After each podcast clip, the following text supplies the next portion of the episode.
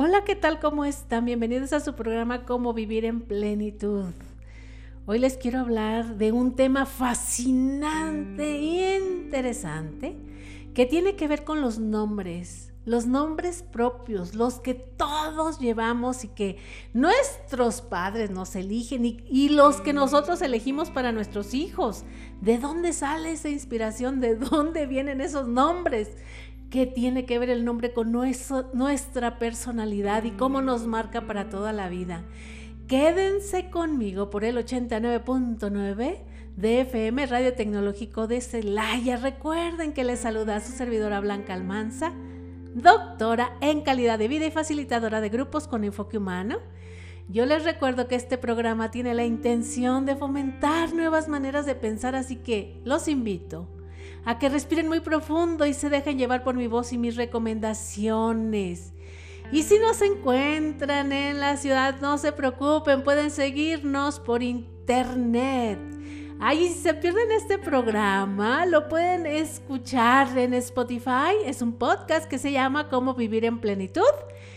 Y a los que no tienen la aplicación del Spotify, no se preocupen, lo pueden encontrar en el canal de YouTube entran a YouTube y escriben cómo vivir en plenitud canal y les va a aparecer este y todos los capítulos anteriores. Quédense conmigo, va a estar sumamente interesante. Oigan, y a ver ustedes piensen en alguien, piensen en las personas que conocen. ¿Ustedes creen que el nombre marca su destino? ¿O marca nuestro destino, nuestra personalidad? A ver, piensen en alguien cómo son todas las personas que conocen con algún nombre en particular para ver si hay coincidencias de personalidad. El nombre ha estado con nosotros desde tiempos históricos, mucho antes que el apellido de cada uno de nosotros. Es una forma para identificarnos. Todos tenemos un nombre y nos identifican las demás personas con el nombre. Sorprendentemente, para tener tanta importancia en nuestra vida, nosotros no lo elegimos, lo eligen nuestros padres o nuestra madre, nuestro padre, nuestro hermano, nuestra tía, pero nosotros no con algunas excepciones que deciden que será bautizarse, registrarse ya de adultas, lo dudo. Debe de haber ahí alguien perdido que no tenga nombre y ya esté adulto. Pero si estás en la escuela, estás en un trabajo a fuerzas, tienes que tener un nombre, aunque no estés bautizado en ninguna religión, pero tienes que tener un nombre. Cuando vamos a elegir el nombre de alguno de nuestros hijos, algunos decimos, oye, pues que suene bonito, que combine con el apellido, que tenga este algún, pues sí, que combine con el apellido, que le quede a su, a su personalidad. El colmo es cuando nos ponemos en estas cosas extrañas de que, oye, pues que nos que vamos a juntar dos nombres, algo de un lugar a donde fuimos, cuando fuimos de viaje, cuando digo, pobre niño, ¿no? Imagínense para toda su vida llevar semejante nombre donde tus padres vivieron una experiencia X y ya de ahí quisieron ponerte el nombre. Algunos querían que nos llamáramos como esta forma onomástica del día en que nacimos, híjole, a mí no me hubiera ido nada bien.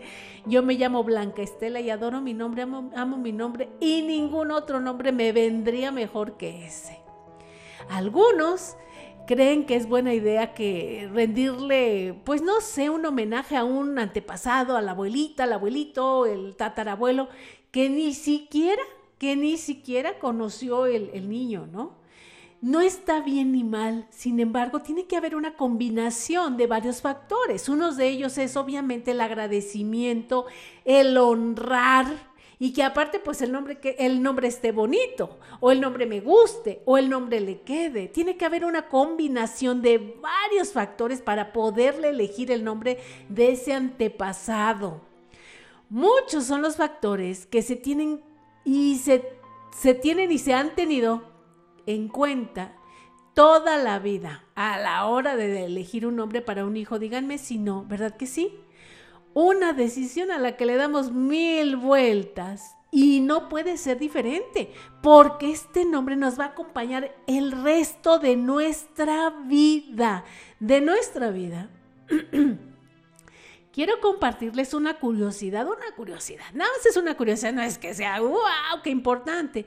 Pero fíjense que hay un nombre que aparentemente es el más antiguo que se ha encontrado, pues registros de cuando las personas pues se hacían llamar o se puso un nombre. Este nombre fue Kushim. Kushim desde 3400 o 3000 años antes de Cristo, o sea, hace más de 5000 años. Su nombre aparece en una tablilla de arcilla y es, está en una escritura pictográfica, no crean que van a encontrarlo así tal y cual las letras que conocemos. Esto se especula, ¿eh? por supuesto que hasta hoy nadie puede confirmarlo, sin embargo, de esto habla, de este registro de este nombre, eh, un autor que se llama Yuval Noah Harari, en el libro de Animales a Dioses, una breve historia de la humanidad. Ahí pueden encontrar este dato por si lo quieren investigar. Ese supuestamente es el nombre que es el primero que se, del que se tiene registro en donde se entendía que desde antes de Cristo las personas ya tenían un nombre, ya se distinguían unas de otras. Ay, ¿qué tal los nombres? A ver, váyanse dando una idea por qué sus papás les pusieron ese nombre, en qué se inspiraron el nombre de la abuela, del abuelo, o simplemente a la mamá o al papá le gustó, o sabes que estaba de moda porque había una telenovela, un actor famoso que se llamaba así, un cuento. Tenemos que entender que los nombres de las cosas incluso son la piel, es la piel. Con más razón es la piel de las personas. Es con una de las cosas que primero nos encontramos. En la relación social, el nombre envuelve a quien lo posee y dependiendo del tipo de nombre que tenga, va a generar una serie de expectativas y albergar determinadas connotaciones que van a definir parte de lo que los demás esperan de esa persona. Claro, siempre junto con nuestra apariencia física, nuestras formas, nuestros modales, nuestra educación, nuestras costumbres. Y es que sí, el nombre, con todo y lo que nos presentamos, es, es esta presencia, esta tarjeta de presentación en muchos lugares. Y hoy déjenme decirles que también el apellido, sea como sea, porque ya en México, en nuestro país, la gente va y viene y los apellidos ya están de algún modo regados por todos lados. Sin embargo, antes eras de la familia fulana de tal, eres de la familia sutana de tal, porque eran los que habían nacido y radicaban en la ciudad. Hoy los apellidos se han regado por todo el país e incluso por todo el mundo y ha cambiado un poco, pero todavía sigue siendo muy importante tu nombre y tu apellido. Lo mejor que nos puede suceder es aceptarlo y portarlo y honrarlo. Independientemente de todo esto que les estoy compartiendo, déjenme decirles pues que hay un tema legal y civil en todo esto. Independientemente de que el nombre tenga que ver algo o que tenga un significado o que marque mi vida sí o no. La ley orgánica del registro civil que fue expedida el 28 de julio de 1859 en Veracruz, con esta el Estado estableció como el centro primordial del otorgamiento y control de registro de la población.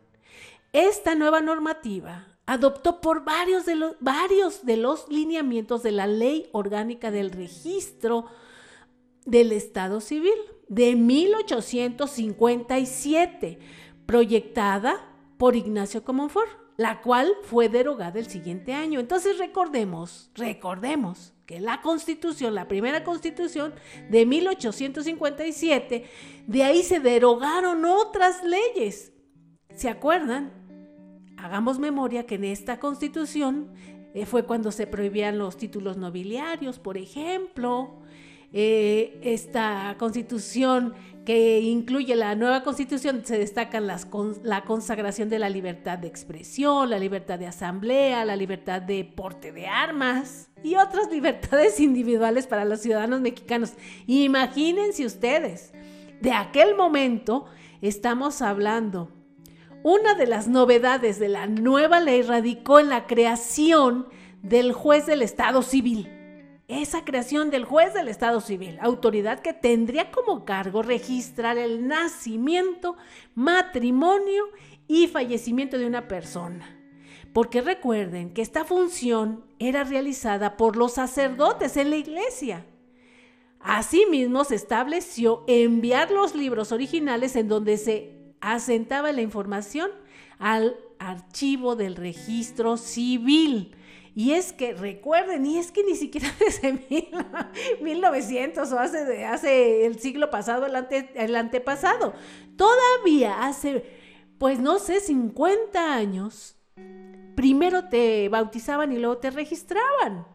Era más importante el tema religioso. Y es que todo tiene que, para todo tiene que haber un orden y, todo tiene que tener un, un, orden legal para los derechos, cuestiones de derechos y obligaciones. Y esto porque uno de los objetivos de hacer este registro era para la recaudación de los impuestos. Es que sí, como tiene que ser. Y fíjense que a manera de ejemplo, para cumplir con lo estipulado en el artículo 19 de la ley, el nacimiento del niño sería declarado por el padre, el padre el que llevaba al niño a, registrar.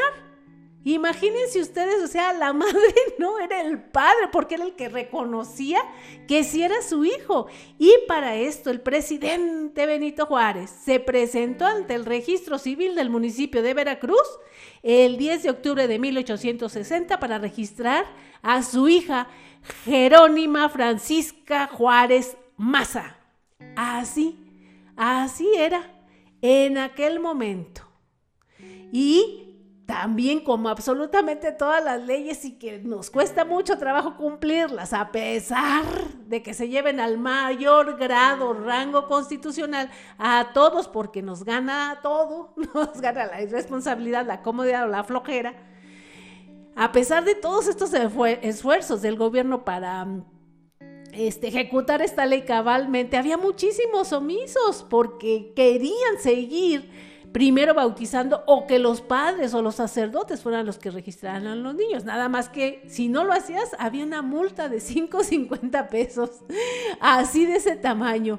No dejaron de presentarse muchas anomalías para el desarrollo del registro civil y así fue el desorden y hasta la fecha seguimos en desorden porque ni están los apellidos bien ni los apellidos completos, nada de nada.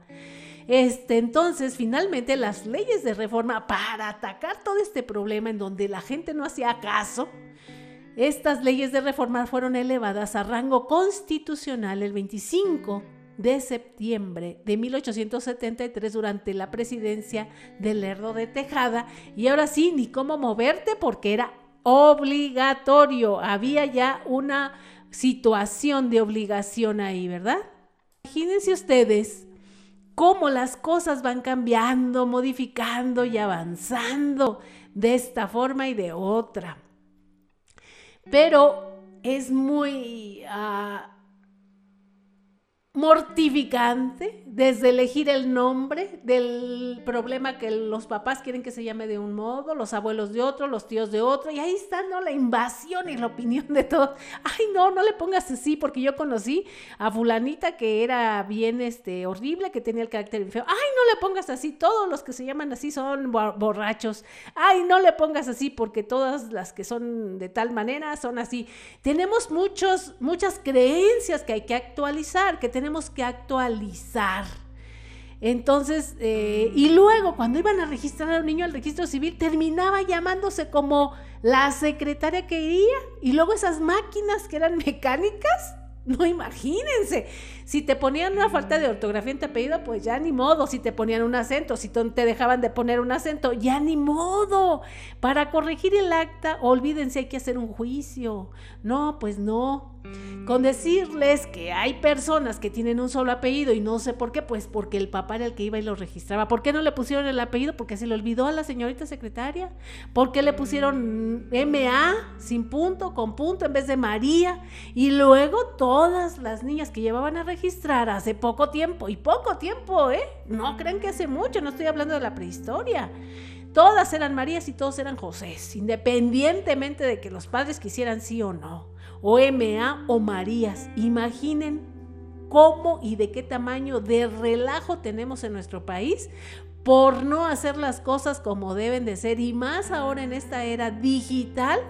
Todo lo que se quedó en libros a mano, escrito o en máquina mecánica, todo ya es cosa del pasado y como pues ya ni modo, vamos a ser generaciones las que quién sabe y cuando nos vayamos, vayamos a tener los nombres correctos, medio correctos o semicorrectos. Yo me llamo Blanca Estela Almanza León y amo mi nombre y mis apellidos y los honro y me encantan. Además estoy fascinada con mis dos apellidos y mis dos nombres. Estoy fascinada, los dos me gustan. Casi siempre me dicen Blanca algunos me dicen Blanquita, ¿eh? y mi mamá Blanca Estela, solamente cuando se enojaba conmigo, Blanca Estela. Pero está bonito mi nombre, me encanta y lo adoro. Y bueno, por otro lado, lejos de estos temas legales, civiles, vamos a hablar de los nombres. Y les comparto que estudios recientes dicen que las personas que tienen nombres familiares o fáciles de pronunciar causan una mejor impresión de manera general.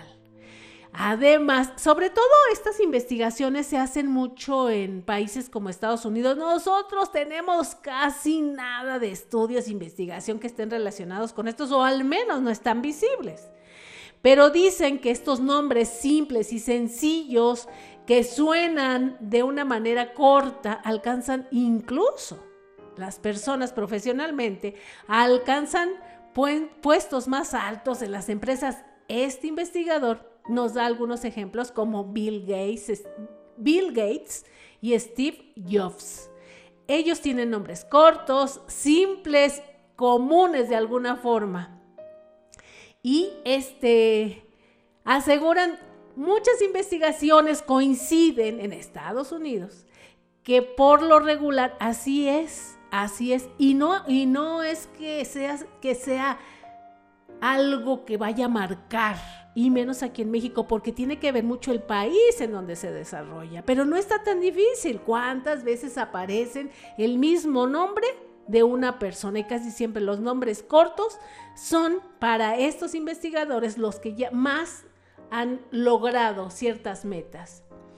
Hay, eh, esta misma investigación advierte que los nombres excéntricos o raros están más asociados a niños o a personas con problemas de adaptación. Los nombres más excéntricos y raros están asociados a estos temas de adaptación, incluso muchas este, personas que han tenido problemas de delincuencia y estas cosas, son los nombres como menos comunes.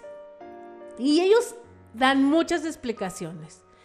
Eh, el nombre de un niño puede darle un protagonismo o lo puede excluir. Un nombre complicado, raro, raro en el donde él se, en donde él se encuentre, en donde el niño se desarrolle. Fíjense que le da trabajo esta integración. Esto hay varios psicólogos que lo han estudiado, entre ellos el psicólogo García Soriano, y dice que siempre este niño que tiene un nombre difícil de pronunciar o largo y que tiene que estar aclarando cómo se llama y que la maestra y que el director y que sus compañeros no se acuerdan de su nombre, no saben cómo, pronunciarlo, él se siente excluido y empieza a sentir esa presión y esa no, no confort de no sentirse aceptado dentro de un grupo.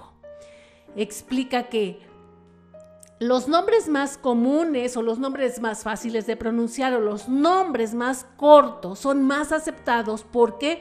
Porque la maestra, todo mundo lo sabe y todo, eh, así se va marcando la personalidad de un niño. Porque los nombres difíciles son difíciles de decir, de pronunciar y recordarlos. Y luego si le ponen un nombre complicado a un niño con una determinada personalidad que encima el niño es tímido, imagínense, se suma la afección a este niño. Entonces, por ejemplo, la aceptación viene, si hablamos de la aceptación, viene desde la casa, los tíos, los parientes, la abuela, la mamá, que es la relación más estrecha de un niño, de un niño bebé, de un niño pequeñito. La abuela es, es una de las personas que están más cerca a los niños, con los que los niños se sienten más aceptados es con los padres y los abuelos. Después siguen los tíos y la familia extendida, pero los que más, con el niño con el que más se siente protegido es primero con los padres y después con los abuelos. Y si a la abuela o al abuelo le cuesta trabajo este, el nombre de un nieto o una nieta, el niño le va, le va, se va a sentir menos en contacto, se va a sentir menos aceptado, menos vinculado con la abuela. Así es que tenemos que tener mucho cuidado con eso. Es mejor decirles de su nombre, aunque sea un nombre en diminutivo, pero su nombre. Muchos alegan que no les diga su nombre diminutivo, díganle su nombre, pero si está chiquito y le quieres, es un, es un, son, esos nombres son cuando tú le dices a, por ejemplo, Marco Marquito, es un signo de ternura, de amor, de cercanía, no lo estás disminuyendo.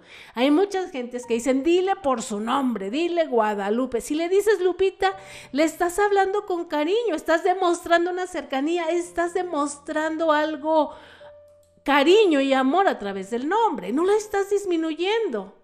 A no ser que esa persona se sienta afectada y tú le cambias el nombre, diga, no me digas Lupita, dime Guadalupe, pues bueno A mí díganme blanquita y no me siento ni disminuida, me siento querida, me siento aceptada y me siento muy bien. Hay muchos que dicen, si les dices diminutivo, los estás disminuyendo, estás eh, devaluándolo.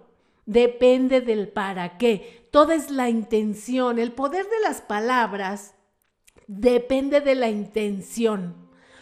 Pero déjenme decirles que entonces los prejuicios que persisten en la sociedad son causantes de estas desigualdades y también repercuten en la impresión que causa cada uno de los nombres que le ponemos al niño y luego el apellido también, porque hay apellidos que también tienen un poder increíble. Esto podría explicar las conclusiones de varios estudios que afirman que los niños varones con nombres que suenan femeninos, por ejemplo, tienen también problemas de integración y no ayudan a su rendimiento escolar. Y fíjense que las niñas con nombres de sonoridad masculina, como, bueno, en Estados Unidos, Leslie, Jan o Cameron, por lo regular, por lo regular, tienen una carrera más exitosa o por alguna razón en estos estudios se les facilita todo más en un ámbito de escolar y, y laboral. Qué diferente es entre los niños y las niñas. Si a los niños les ponemos un nombre que tenga una tendencia de mujer como José María, el niño le va a costar más trabajo porque se siente confundido o no se siente tan aceptado con un nombre varonil. Y sin embargo a las mujeres si les pones un nombre con más tendencia masculina, la niña se fortalece. Qué curioso. Son investigaciones que se han hecho en Estados Unidos. Tenemos que entender que aquí vivimos en otros contextos y vamos a ver si aquí resulta. Lo más importante es la inspiración, el para qué le pongo este nombre.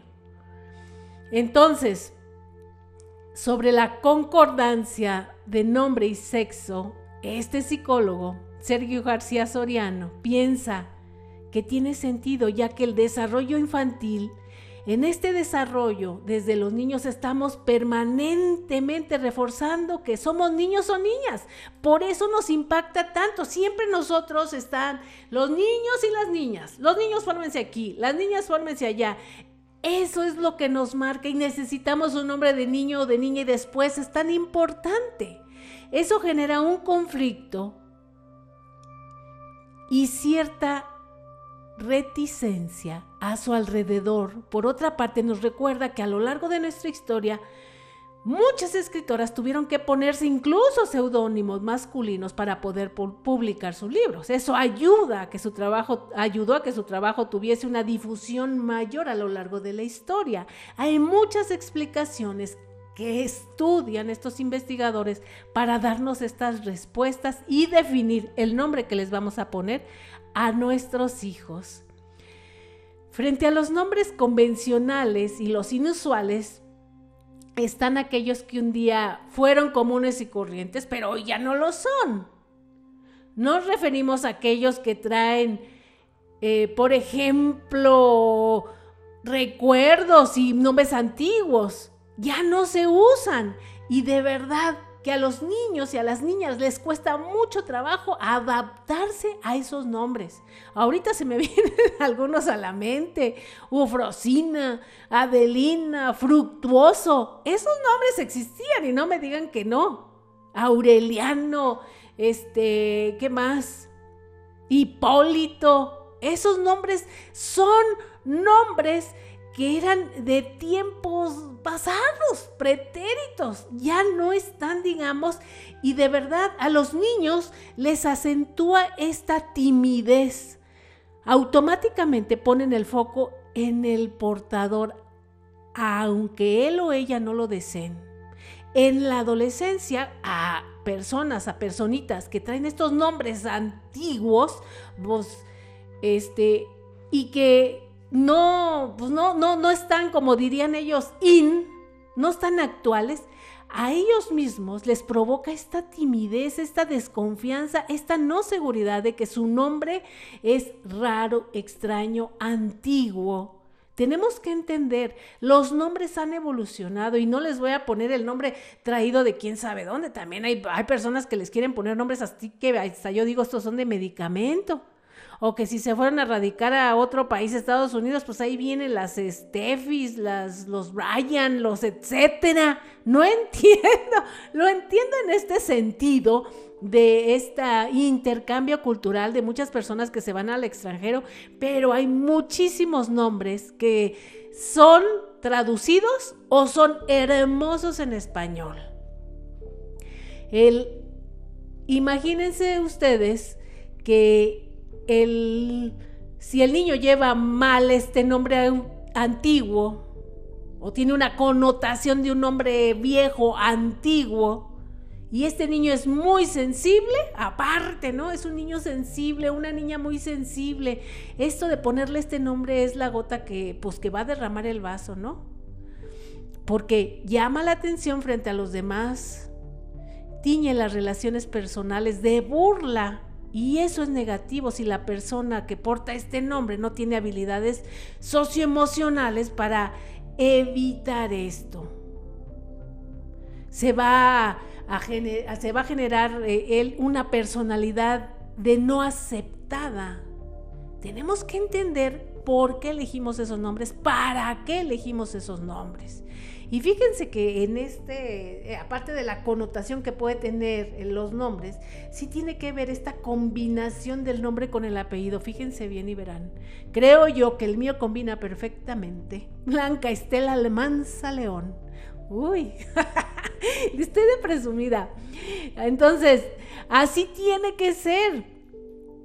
Estos nombres anclados al pasado pueden tener su origen en el deseo de recordar un familiar que así se llamaba y se entiende así. Esperamos que con el tiempo a lo mejor aparezcan este o añoramos a esa personalidad de mi abuelito, tuve un tío que bueno y que no sé qué.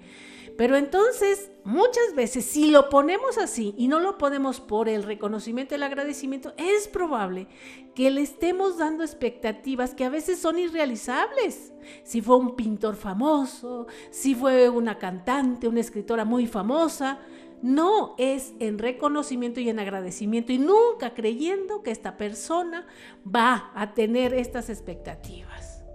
Sin duda el nombre es el primer regalo que le hacemos a un hijo. Por estas razones hay que elegirlo bien.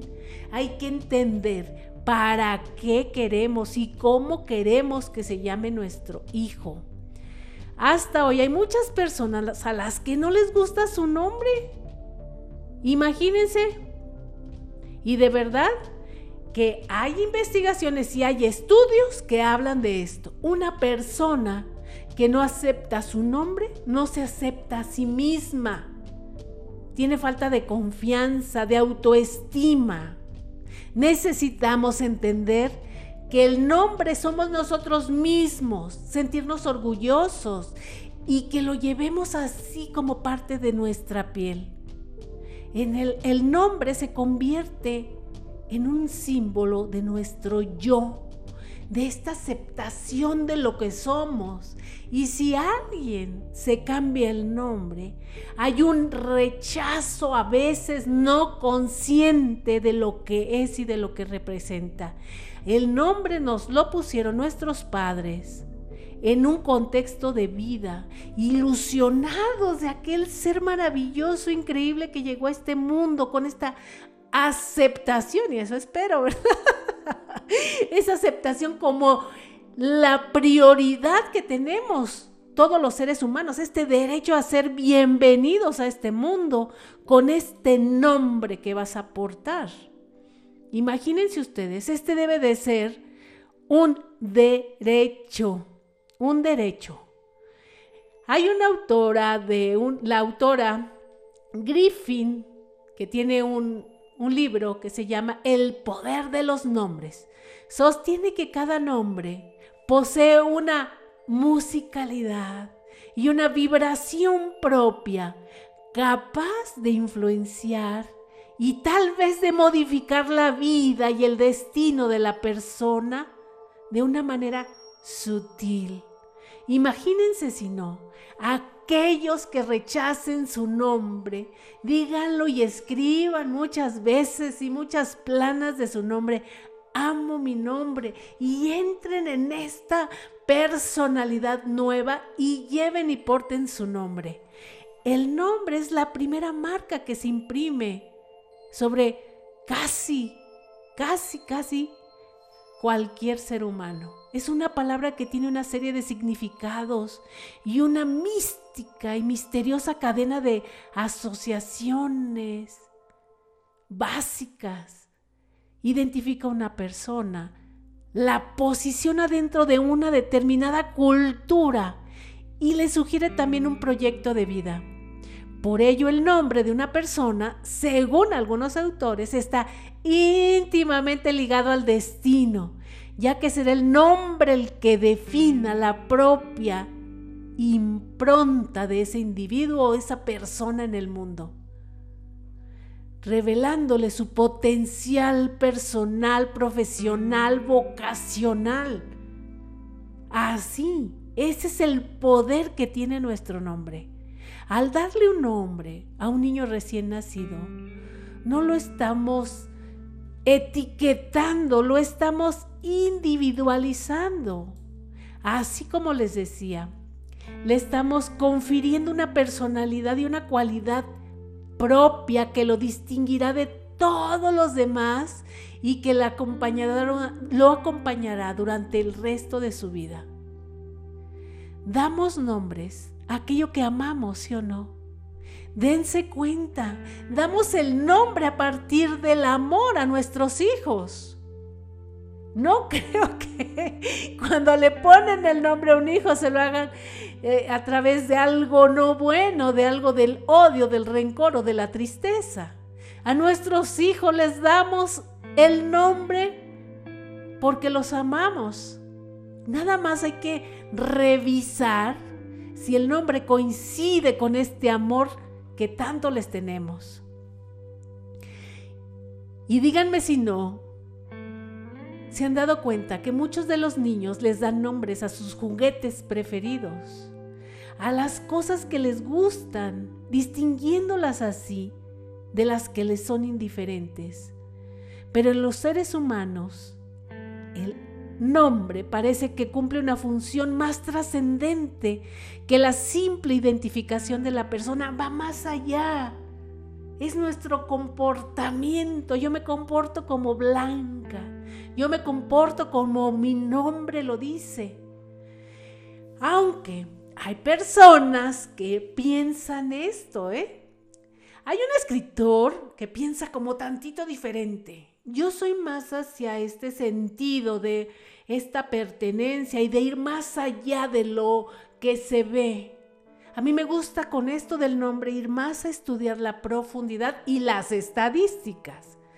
Según este autor Alejandro Jodorowsky, yo creo que lo, lo conocen, es un eh, dramaturgo, escritor, el nombre tiene un impacto muy potente sobre la mente. Puede ser un fuerte identificador simbólico de la personalidad, un talismán o quizás también puede ser una prisión que nos impide ser y crecer.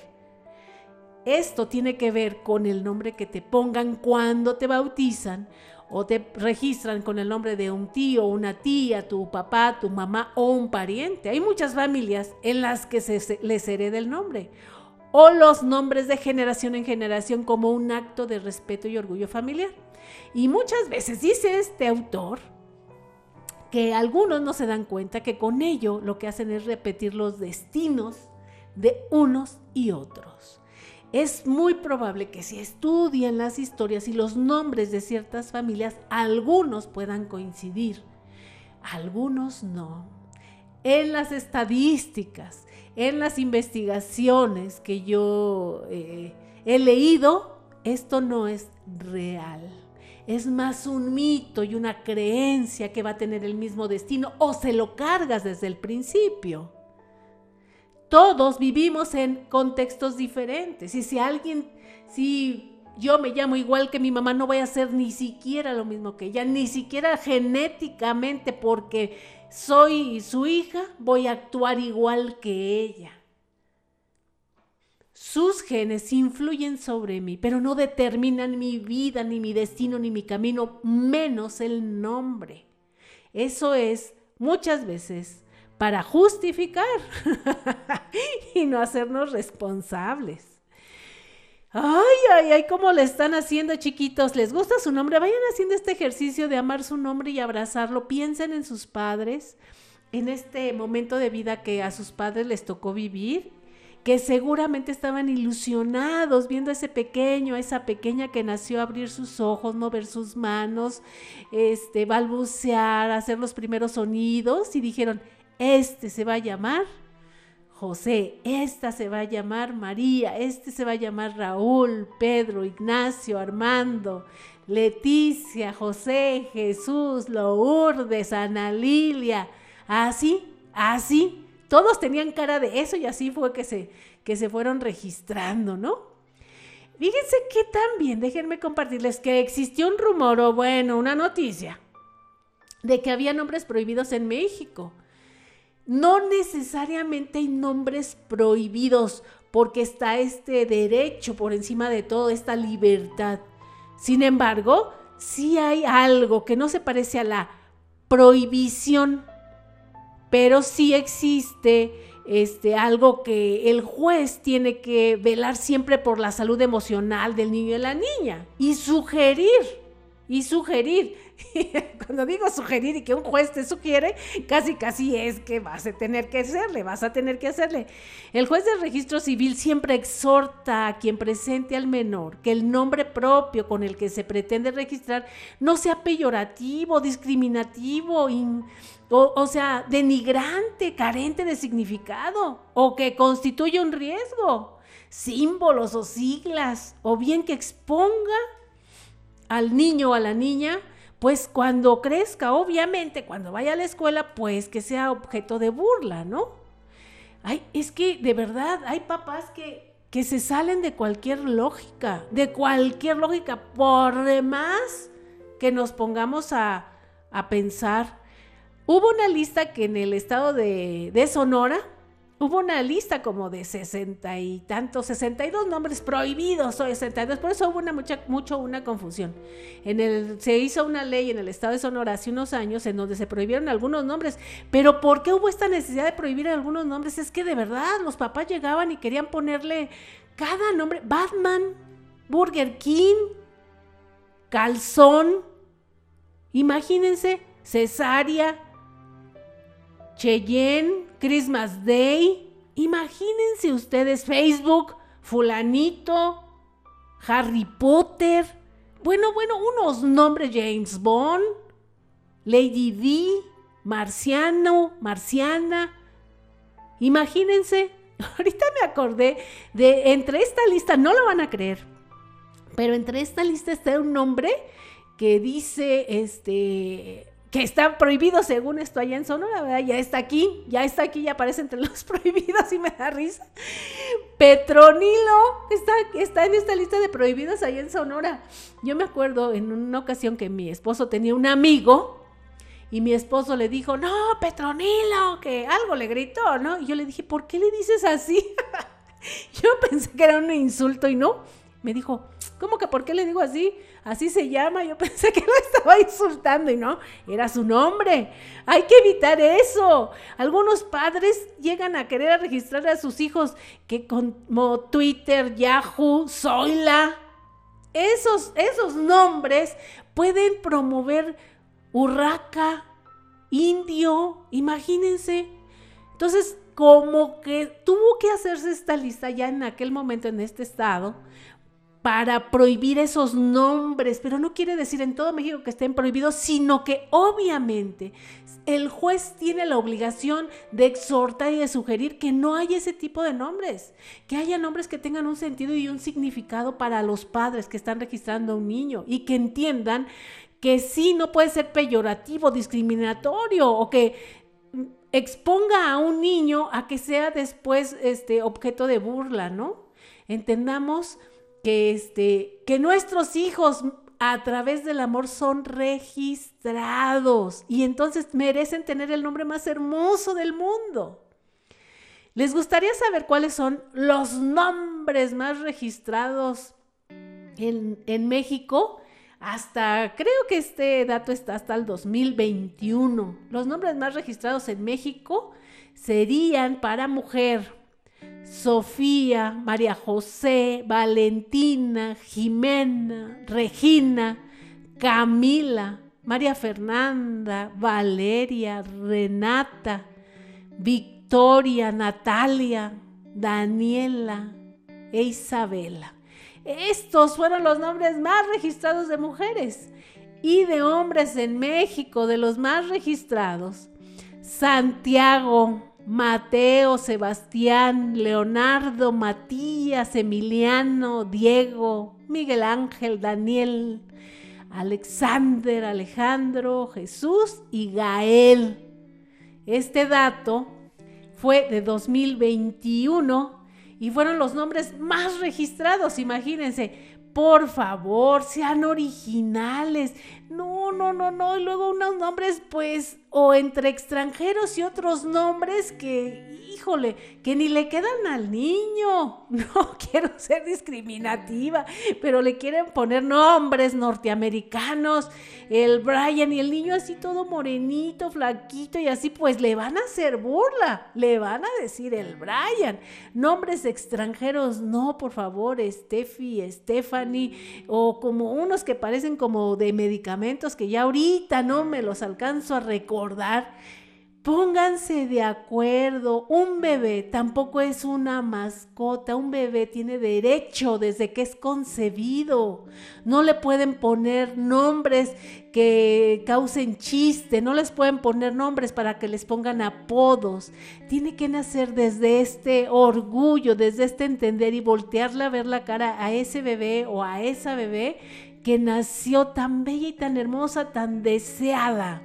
Algunos dicen, ¿sabes qué? Yo me voy a ver, a mí me gusta meterme para ver este eh, el significado. Depende de lo que signifique. Yo quiero que significa algo bonito, pues tampoco se vayan por ahí. Yo no se los recomiendo. Tiene que haber una combinación de varias cosas.